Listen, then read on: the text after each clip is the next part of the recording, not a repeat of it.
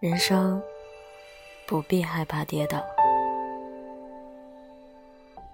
我们拼命的学习如何成功冲刺一百米，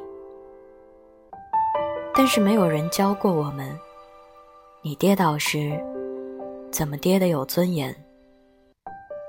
你的膝盖破得血肉模糊时，怎么清洗伤口？怎么包扎？你一头栽下时，怎么治疗内心淌血的伤痛？怎么获得心灵深层的平静？心像玻璃一样碎了一地的时候，又要怎样收拾呢？我是袁熙，伴你好梦，睡个好觉，晚安。陌生人。